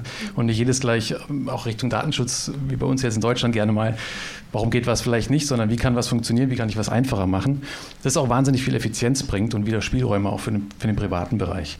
Also das war sowas, das Thema flache Hierarchien habt ihr angesprochen, ist mir, ist mir natürlich auch aufgefallen am Anfang jetzt in den ersten halben Jahr. Ähm, Vertrauen wir haben die Erfahrung gemacht, dass wir natürlich als börsennotiertes Unternehmen die eine oder andere Policy auch äh, mitgebracht haben, wo wir sagen müssen, die, die führen wir ein oder die müssen wir einführen, ähm, die auch einfach Klarheit auch bringen soll, Transparenz, was ja auch gewünscht ist. Da haben wir festgestellt, für manche ist so eine Policy dann auch eher ein Stück Misstrauensvotum vielleicht. Äh, und dann kam auch so ein Spruch, ja, die Policy hat jetzt mehr Zeiten als mein Arbeitsvertrag. Ja, also, dann gibt es aber wieder jüngere Kollegen, die dann sagen, Mensch, super, ähm, da habe ich jetzt mehr Sicherheit und weiß, wie ich was tun muss. Ähm, also es ist auch ein bisschen generationsabhängig. Mhm. Das war auch so eine erste Erfahrung. Vertrauen und da ist dann so das Thema, was so ein bisschen typisch deutsch ist, die Policy und die Richtlinie, äh, wird dann erstmal ein bisschen belächelt oder äh, fremdelt man noch mit. Ja. Genau, das Thema Mitbestimmung Transparenz hast du auch schon, habt ihr auch schon erwähnt, äh, total wichtig und was ich toll finde und wo wir sicherlich auch in die Richtung gehen in Deutschland, aber noch einen Weg vor uns haben, ist das Thema Gleichberechtigung und äh, Taking Turns. Das bin ich auch schon im Englischen, äh, was jetzt auch das Thema mit der Familie angeht. Ähm, das finde ich ganz klasse. Das unterstützen wir natürlich genauso und ähm, das gibt dann die Spielräume auch für die, für die Partnerin, den Partner, sich genauso zu entwickeln. Und das, äh, das Norwegen wirklich ein äh, Vorbild Land und Arbeitskultur. Also das ist definitiv was, was wir da ähm, uns auch Scheibe abschneiden können und in die Richtung weitermachen sollten. Genau, aber das sind so die ersten Eindrücke und die Vorbereitung läuft natürlich auch mit Unterstützung von der AHK, haben wir dem nächsten Cross-Cultural Workshop geplant mit unseren ähm, deutschen Kollegen auch oder internationalen, einfach um da nochmal einen Erfahrungsaustausch zu machen, nach einem halben Jahr zur Revue passieren zu lassen. Wie nehmen wir das wahr? Worauf müssen wir achten? Ähm, wie kommen wir an? Genau, das ist so der, das erste halbe Jahr jetzt gewesen. Würde ich gerne mal Mäuschen spielen bei so einem Cross-Cultural Workshop. Mhm. ich äh, finde ich auch also total spannend, vor allem wenn man so ein bisschen entsandt wird. Das ist ja dann auch mal so eine ganz andere ja, ähm, Aneignung, die man da irgendwie machen muss. Finde ich spannend. Ähm, Jennifer, ich, äh, du arbeitest ja bei UDA. Man muss vielleicht mal so für unsere Hörerinnen, die jetzt nicht äh, in Norwegen leben, sagen, es ist, es ist eigentlich der erste richtige on, also on, on, online-only äh, wo man äh, genau über, übers Netz einkauft und sich das liefern lässt. Ich nehme oder ich arbeite auch beruflich ein bisschen mit Oder, aber aber ich nehme es äh, als extrem innovatives Unternehmen da, sehr flexibel, sehr anpassungsfähig, sehr innovativ. Ist das tatsächlich so, auch äh, innerhalb der äh, Betriebsmauern sozusagen? Ja, doch, würde ich schon sagen, ja. Also wir sind ein Tech-Unternehmen, das zufällig irgendwie in der Supermarktbranche gelandet ist. Aha. Irgendwie so sind zumindest, was unsere Gründer auch immer wieder sagen. Das heißt, ähm, die Logistik, Supermarktbranche ist ja an sich sehr äh, traditionell und das würde ich sagen, spiegelt sich gar nicht wieder bei uns. Also wir sind wesentlich ja, tech-getriebener, wesentlich lockerer in vielen Dingen. Also ähm, die flachen Hierarchien, ich kenne es halt nicht anders. Es war schon immer so in Tech oder Design, dass wir immer sehr flach in der Hierarchie waren. Aber Unterschiede gibt es auf jeden Fall. Ich habe in Deutschland angefangen bei Oda und bin jetzt hier in Norwegen und äh, die Unterschiede zu den deutschen Kollegen, die zum Beispiel bei Kaufland oder so den eher klassischen Unternehmen vorher waren, wir waren schon da, würde ja, ich schon hast sagen. Du da, ja, hast du da so ein, zwei äh, ja. depersonalisierte Beispiele, oder? Ja, meine Kollegen sitzen da hinten. Also das klappt immer super, ne? Super, ja. ja das ist ganz gar nicht, ich wusste auch gar nicht, dass die hier sind heute. ähm, ja, so ein typisches Ding war, dass wir äh, so eine, wie nennt sich das, äh, Department-wide äh, Präsentation hatten und da war halt auch einer unserer äh, Growth Leads aus Deutschland zugeschaltet und jeder sollte mal so erzählen, wie das so läuft. Und die Norweger waren alle sehr positiv, auch wenn es gerade echt anstrengend war. Wir waren gerade am Startup, wir mussten irgendwie einen Launch machen und so. Aber alles war positiv und es war gut. Und dann kommt unser äh, Growth Lead äh, aus Deutschland, dessen Namen ich jetzt nicht nenne. und er war erstmal so, ja, das ist jetzt ganz, ganz schön schwer. Hm. Und es war wirklich erstmal so eine fünf Minuten Leier an, was nicht läuft und was äh, schwierig jetzt ist und worauf äh, jetzt alle sich jetzt mal anstrengen müssten. Und äh, ich saß dann neben einer Kollegin und die meinte, oh, ich habe ihm doch noch gesagt, er soll das positiver formulieren.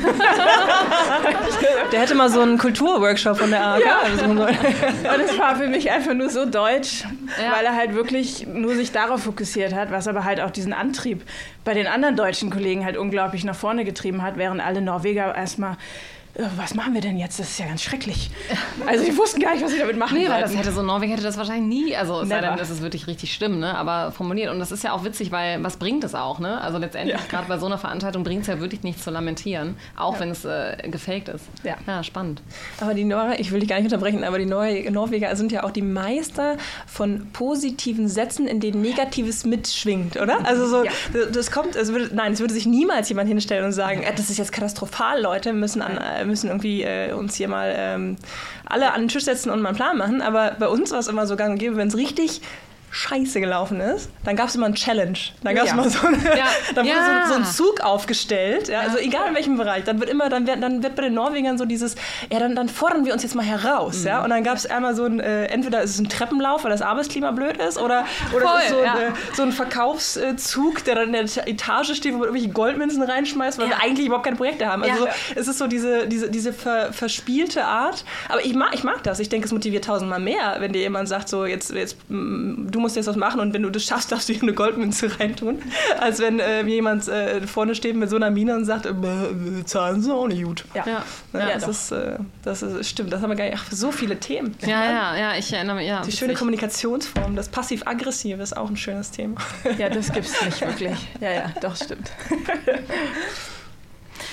Und bei Paul, äh, wollen wir nochmal Lars äh, eine. Dürfen wir nochmal Lars? Du, ich habe hab noch, eine. Genau, du hast noch eine Frage an Lars. Ich habe noch eine Frage. Mhm. Ähm, was ich ein bisschen spannend fand, als wir dein Profil gesehen haben, war, ähm, dass du ja im, im HR-Bereich HR arbeitest. Ja, genau. Und dann habe ich mich direkt gefragt, hm, dann bist du ja quasi am Kern dessen, was also die Mitarbeiter, die Menschen beschäftigt, mhm. aber eben auch äh, was, die, was eben dann auftaucht an Themen, wenn man in, in, diesem, in diesem Mischmasch zwischen Deutsch und Norwegisch arbeitet.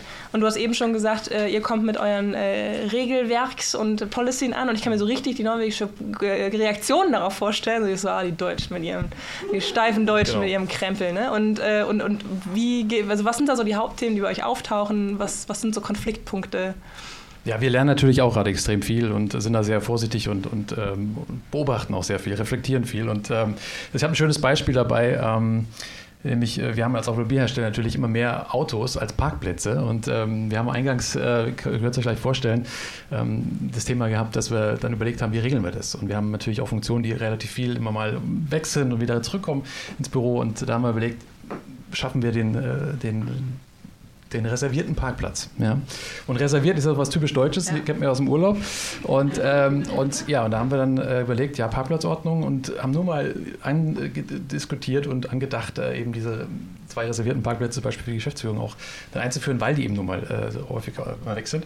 Und es hat dann ganz subtil und äh, doch deutlich, hat man uns aber dann zu verstehen gegeben, wäre keine so gute Idee. Und, das, und ich glaube, es ist wichtig, dass man, dass man die Dinge diskutiert und äh, offen bleibt und äh, mal abwartet und dann auch reflektiert. Und ähm, dann haben wir einen Weg gefunden und jetzt äh, ja, haben wir es entsprechend auch berücksichtigt. Aber das ist nur ein kleines Beispiel äh, von Herausforderungen. Man muss ständig diese Dinge eben, die man erlebt, hinterfragen, schauen, ob es ähm, ähm, ja, was ist, was wir aus unserer deutschen Brille sehen, was es vielleicht auch individuell ähm, anders ist und, äh, und dann anpassen.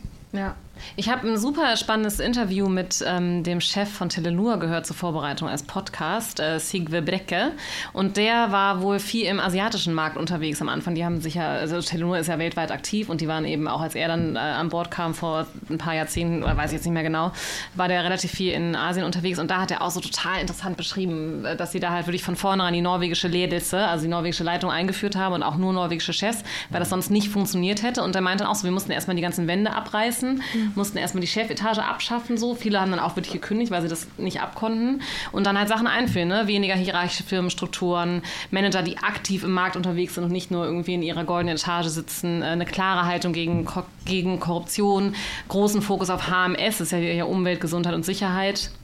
Und eben, dass man auch der Gesellschaft zurückgeht. Und das fand ich total spannend, weil die haben dann irgendwie festgestellt, dass man äh, in, in gewissen Märkten in Asien gar nicht ein monatliches Abonnement verkaufen kann, sondern dass man teilweise irgendwie eine Stunde Facebook verkauft oder eine, oder eine Stunde telefonieren, weil sich das Leute sonst nicht leisten können. Und wie, wie wichtig denen das war, auch der Gesellschaft zurückzugeben. Und das ist schon auch was, äh, was auch nochmal so ein bisschen was mit Verantwortung zu tun hat. Ne? Also Verantwortung und Vertrauen. Ähm, und sich da, es da zu schaffen, sich dem jeweiligen Markt anzupassen, ich glaube, das, das ist ja. Äh, spannend und ich äh, glaube, dass da die norwegischen Werte Werte schon weltweit auch ganz gut funktionieren.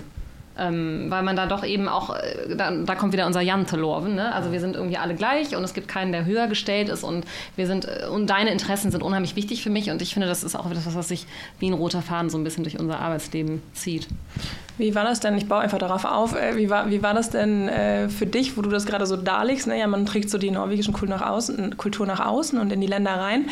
Und Oda kam ja dann auch nach Deutschland, nachdem sie eigentlich in Norwegen äh, schon sehr, sehr erfolgreich waren und sicher immer ein internationales Team hatten, aber natürlich im, im Kern norwegisch sind und ja auch sehr norwegisch geführt mit der ganzen Freiheit und Flexibilität, die da mit einhergeht, aber eben auch diesen versteckten Anforderungen, die gar nicht so ausgesprochen sind. Ja. Wie war das für dich so als erste, weil das ist ja ein anderer, ein anderer Einstieg. Ne? Also du bist in, in, in ein norwegisches Unternehmen im Ausland eingestiegen. Mhm.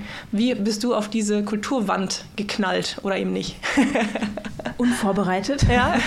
äh, nicht, naja, also ich würde sagen, was mir nicht bewusst war, wenn wir in Meetings saßen in Deutschland und äh, einer der Chefs oder Leiter, Leitenden irgendwie was sich gewünscht hat, dann war für mich relativ klar, alles klar, auch wenn das jetzt vielleicht keinen Sinn macht, wir machen das jetzt.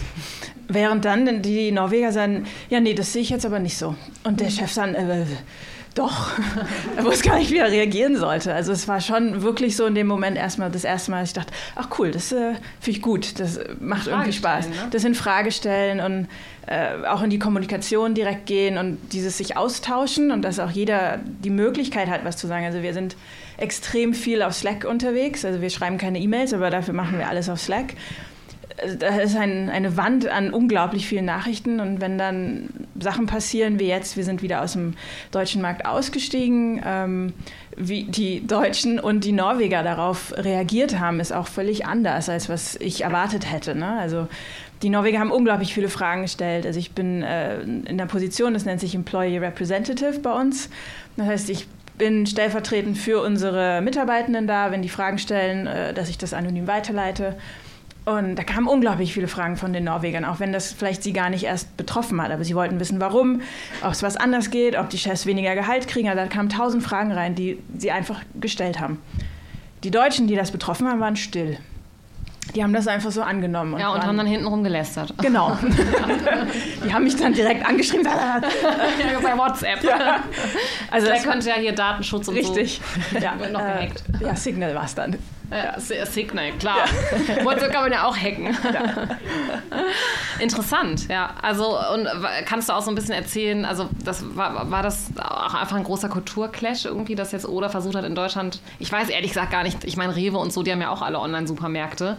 Sind äh, aber schlecht. ah ja, okay, also, also Oda wollte eben, ich meine Oda, also ich bin große Oda-Kunde und ich finde, die machen das ganz toll und wirklich, ja. man sieht ja, dass die tech-basiert sind. Aber war das auch ein Kulturcrash da für Oda in Deutschland? Hat das deshalb unter anderem vielleicht auch nicht so geklappt? Ja, ich glaube, der größte Unterschied war, dass nicht wirklich alle darauf vorbereitet waren, dass man mit offenen Armen vielleicht empfangen wird. Oder, oh, wie schön, da ist jetzt ein neuer. Es war eher so, oh, was will denn die jetzt? Das, äh, also auch Social Media war unglaublich kritisch gleich. Ne? Und gesagt, oh, jetzt schon wieder so ein Unternehmen, das hier auf den Markt will und die sollen jetzt erstmal beweisen, was sie können. Und da saßen erstmal alle Norweger so, oh, das ist aber jetzt nicht schön und nett. Also irgendwie ja, ja. ein bisschen traurig erstmal. Das ja, war konfliktscheu eben wahrscheinlich. Richtig. Ja. Ähm, also ich würde sagen, das war ein Thema bei uns. Ähm, anderes Thema auch, eines der größten Werte, die wir haben, ist Space for Life. Das ist einerseits für uns Mitarbeitenden, aber halt auch für unsere Kunden. Also wir sagen, unser Service kreiert Space for Life, sodass du andere Sachen machen kannst. Und das war eines der Themen, die wir, auf die wir sehr stolz sind. Ne? Und das war erstmal in Frage gestellt, ja, aber was noch? Also auch die deutschen Kollegen waren gleich, äh, das reicht aber nicht. Wir müssen da schon ein bisschen mehr irgendwie machen können. Ne? Also es war gleich ein anderer Leistungsdruck da, den ich kannte. Also ich saß dann auch in Meetings und dachte, okay, wir machen jetzt hier eine Entscheidung, haben jetzt hier einen Rollout-Plan und gehen weiter. Und dann sitze ich im Meeting und das Meeting war zu Ende und alle so, oh ja, das war ein gutes Meeting. Hm. Und ich sitze da und hä? Wir haben doch gar nichts entschieden. Was sind denn jetzt die nächsten Schritte? Wo geht es denn jetzt lang? Und das äh, musste ich erst mal lernen, dass äh, zwischen den Zeilen Sachen entschieden wurden, die ich gar nicht erst lesen konnte oder verstanden habe dass da gerade was passiert ist, was äh, ich nicht bewusst wahrgenommen habe. Hm, interessant. Ja. Und daran kann ich mich total gut wieder drin erkennen. Hm. Also dieses so in einem Meeting zu sitzen und von dem Meeting wegzugehen zu denken so, Hä? Ja. was, was habe ich nicht mitbekommen? was ist der Output von der Stunde Diskussion ja. hier zwischen verschiedenen Partys? Und für die anderen ist es aber völlig klar. So, so, das, das war jetzt ein gutes Meeting. Wir gehen jetzt und dann wissen die irgendwie, was danach passieren soll. Ja. Und das, äh, ja, das finde ich nach wie vor aber manchmal noch ein bisschen schwierig. Und äh, da habe ich immer so die Tendenz, inzwischen so ein bisschen frecher zu fragen, was machen wir jetzt? Ja. und äh, ja, manchmal zeigt sich, das wissen auch nicht alle, aber äh, manchmal zeigt sich eben ja. doch, da ist, äh, das ist nicht gefragt. Diese Form von Direktheit ist jetzt gerade gar nicht gefragt. Dann wird das so ein bisschen abgebügelt und dann geht man eben raus. Äh, und manchmal hilft es. Und das ist, glaube ich, so mhm. die, genau dieser Balancegang, den man, ja, man trifft 50 Prozent und 50 Prozent trifft man daneben. Aber irgendwie. Open Meeting. Meetings. Open Meetings, Open ja. End. ja, man geht in ein Meeting rein und es ist nicht klar, um was es geht. Wir ja. diskutieren jetzt einfach mal. Wir sind einfach mal hier. Ja. Haben wir Zeit. Ja. Ich habe jetzt die Erfahrung gemacht, ich war bei meinem sogenannten Kickoff, äh, oder was ich jetzt schon oft zitiert habe. Ja, es war wirklich ein toller Kickoff.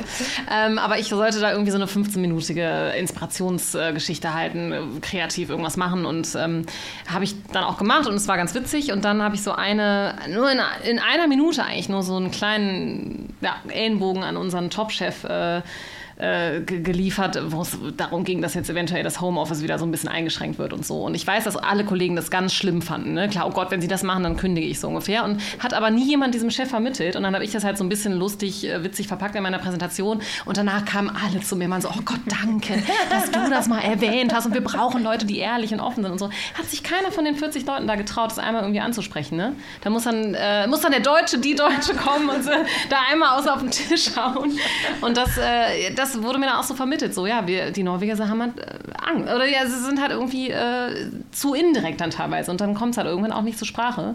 Und ja. das ist bei, bei Meetings genauso teilweise. Hast du da auch schon Erfahrungen mitgemacht? Wollte ich gerade noch ja. bestätigen. Also in meiner Rolle habe ich natürlich auch viel äh, Vorstellungsgespräche zu führen und ähm, da habe ich ganz oft die Frage, also was war denn dein wertvollstes Feedback, was du jemals bekommen hast, weil das ja meistens das konstruktiv-kritische ist.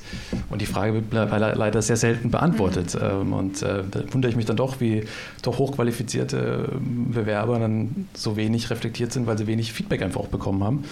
Und das ist sicherlich was, wo, wo da noch, äh, wo noch Potenzial ist, wenn man so schön sagt, ähm, das dann einzufordern, aber auch zu geben als Führungskraft. Aber es funktioniert ja dann irgendwie trotzdem. Ich meine, Norwegen ist ja jetzt nicht am Untergehen. Wieso funktioniert es denn dann trotzdem? Weil alle zwischen den Zeilen lesen können? Oder, äh ja, nee, es ist ja nicht, als ob es, äh, also es gibt kein Feedback in dem Sinne, aber ich habe es schon gesehen, dass dann, äh, wenn du, wenn eigentlich sich alle einig sind, dass da jemand was nicht auf die Reihe kriegt, dass dann, dann kriegst du nicht die spannenden Aufgaben. Du wirst einfach nicht mehr, du wirst so getragen, aber du wirst null weitergebracht. Ja. Ne? Und das spürst du dann auch und Leute gehen dann auch. Also du kriegst, du kriegst keine Gehaltserhöhung, es gibt keine weiteren Sachen, die mit dir unternommen werden. Das ist so dieses subtile, ich glaube, ich würde dich mhm. lieber raushaben, aber dir wirklich sagen oder eben auch helfen, wie kann man es denn besser machen? Das wäre eine schönere Art, ne? als dann irgendwann zu sagen, äh, ich habe dir, mein Gefühl ist, die Norweger machen das so, ich gebe dir fünf Chancen und wenn die jedes Mal nicht so sind, wie es sein soll, dann ist es fertig. Dann bin ich ja, durch. Ja. Äh, und das, das ist ja, und natürlich gibt es da eben zwischen den Zeilen so subtiles, äh, das hätte anders laufen sollen, aber das muss irgendwie schon selber rausfinden. Mhm. So. Ne? Es ist nicht ein, komm, wir setzen uns mal hin und ich sage dir mal ehrlich, was ich jetzt erwartet hätte. Und, und ich, ja, hier, wie ich gesagt habe, ich habe auch noch nie was Negatives gehört und dann kam ich mit dem Dänen zusammen. Ja, und alle, die hier mit Dänen zusammenarbeiten, ja. oh. wissen, dass die anders ticken. Ja. Strenge ich, Arbeitsmoral. Total. Ja. Und ich glaube, in Woche zwei oder so, äh, also das ist jetzt ja auch nicht, äh, ich bin ja mir nicht untergeordnet, aber der ist schon projektmäßig ein bisschen über mir. Und in Woche zwei sagt er so, also das hätte ich gestern erwartet. Punkt. Und ich so, Entschuldigung, es ist gut abgeliefert, aber hätte ich gestern erwartet. Und das hat mich so voll vor den Kopf gestoßen, wo ich dachte, ja, du mich auch. Und ich so, nee, Moment mal, aber ist doch voll okay, ist doch okay, ist doch gut. Ne? Also erstmal so, nimm es mal wieder an. Aber das Training, das ist, war jetzt auch nicht konstruktives Feedback, es war direktes Feedback, so ist es halt bei den Dänen dann, ne, Kaspar? äh, aber so äh, diese Art von, ähm, diese Art von überhaupt mal irgendwie ja. was, äh, du, das war nicht brillant, äh, war mir auf einmal irgendwie ganz, ganz fremd. Und das fand ich jetzt finde ich es aber wieder herrlich erfrischend und irgendwie auch cool, weil du halt merkst, gut, dann es gibt es halt in beide Richtungen und es kommt auch mal ein bisschen mehr äh, Substanz dabei rum. So. Aber wie sagt man, wie sagt man dann einem Norweger, dass sie einen Job nicht bekommen haben? Ruft man dann an und sagt, ich fand dich super und du hast ganz viel Potenzial, ja. nur bei uns nicht, oder? Ja. ja, wir machen das natürlich auch online. Äh, ah, ja, äh, okay. also ich habe jetzt die, auf die letzte Ausschreibung hatte ich irgendwie 200 Bewerbungen. Es war für mich erstmal neu, über eBay Kleinanzeigen Stellenausschreibungen zu schalten, äh, also FinNO, weil das war für uns mit großen Recruiting-Systemen, die man eigentlich normalerweise kennt, erstmal ungewöhnlich. Aber man macht es einfach nur mal da, weil da ist, spielt sich's ab und da machen wir, dann haben wir uns einen schönen Absagetext, natürlich auch konstruktiv und äh, hoffentlich nicht demotivierenden natürlich auch überlegt, weil wir natürlich nicht alle 200 anrufen können und sagen können, war leider jetzt doch nicht äh, das perfekte Match.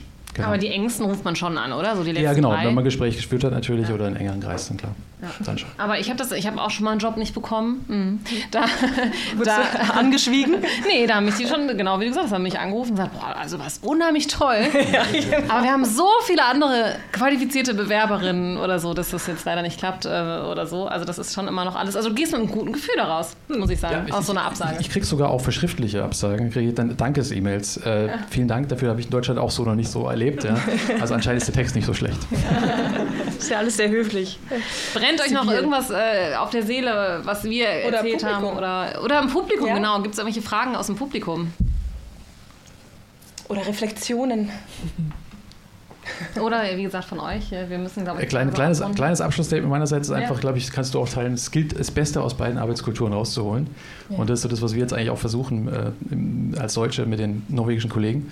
Ja, und das ist unser großes Ziel und ich glaube, da haben wir einiges gehört, was wo es einfach Spielräume gibt, auch noch auf der, hier auf der hiesigen Seite und Dinge, die wir einfach vielleicht ein bisschen zurückschrauben müssen, anpassen müssen und den goldenen Mittelweg finden müssen. Schönes. Äh so weise Worte haben wir noch nie am Ende unseres Podcasts. Ja, danke, dass wir euch auch kennenlernen durften bei der Gelegenheit und ja. vielen Dank für die Einladung. Ja, sehr gerne, sehr gerne. Dann danken wir auch noch unseren äh, Hörerinnen äh, im Podcast äh, zu, fürs Zuhören. Ähm, wir können schon, wir sind jetzt mittlerweile so organisiert, dass wir schon das Thema für unsere nächste Folge ankündigen können. Das haben wir auch von einer Hörerin vor allem als äh, ans Herz gelegt bekommen, nämlich Kinder großziehen in Norwegen. Äh, wir haben uns da immer so ein bisschen vorgestreut, weil, wir, weil das ja schon sehr privat irgendwie auch ist für uns. Aber äh, da machen wir mal eine Folge drüber. So eine, eine Frage, die ich bei Instagram bekommen habe, sind die wirklich alle so verzogen, die Kinder hier in Norwegen ist, wie es immer so heißt? Weil ich auch so, na, da werde ich mal tiefer eintauchen. äh, ähm, ja, und dann wollen wir aber noch eine kleine andere Sache loswerden heute, Laura. Wir wollen noch was loswerden ähm, an euch und alle, die zuhören. Äh, man kann uns auch buchen. wir machen das hier, wir machen einen Podcast. Aber jetzt kommt ja auch eine wunderschöne Saison der Feierei. Wir sind auch Moderatoren. Wir kommen gerne und schmeißen eure Weihnachtsfeier, wenn ihr Lust habt. Wir können das auf Deutsch, Englisch und Norwegisch. Äh, wie ein ChatGPT. Nur viel, viel besser. ähm, das ist so ein bisschen was, was wir, was wir anstoßen wollen und ja. äh, sind da gerne bereit, verschiedene Konzepte zu testen. Genau, also im Prinzip eine Art Unterhaltungsprogramm, ne? ob das jetzt für ein Kickoff ist oder eine kleine inspirierende Einlage oder eine Moderation. Wir sind da sehr offen, ähm, aber haben da Lust drauf. Das heißt, wenn ihr äh, uns kontaktieren wollt bei Facebook, Instagram oder unserer neuen E-Mail-Adresse, ich habe heute auch schon eine Nicht-E-Mail bekommen, nämlich eine Instagram-Nachricht, dass unsere E-Mail nicht mehr funktioniert. Das haben wir jetzt auch noch nie so öffentlich, öffentlich äh, verkündet. Ja, die E-Mail ist auf einmal unheimlich teuer geworden und da wir 95 Prozent unserer Anfragen eigentlich auf Instagram bekommen, haben wir unsere kostenpflichtige E-Mail eingestellt und haben jetzt eine neue E-Mail bei Gmail und die ist einfach nur Nesten Norwegisch Podcast, alles in einem Wort at gmail.com. Also schreibt uns da gerne oder nach wie vor bei Instagram oder Facebook und wir machen eure Jüdeburt zu einem unvergesslichen Event. Sowieso. Ja. Danke fürs Zuhören, danke, danke, dass ihr heute da seid und wir treffen uns dann noch oben auf ein alkoholfreies Bier. Yes.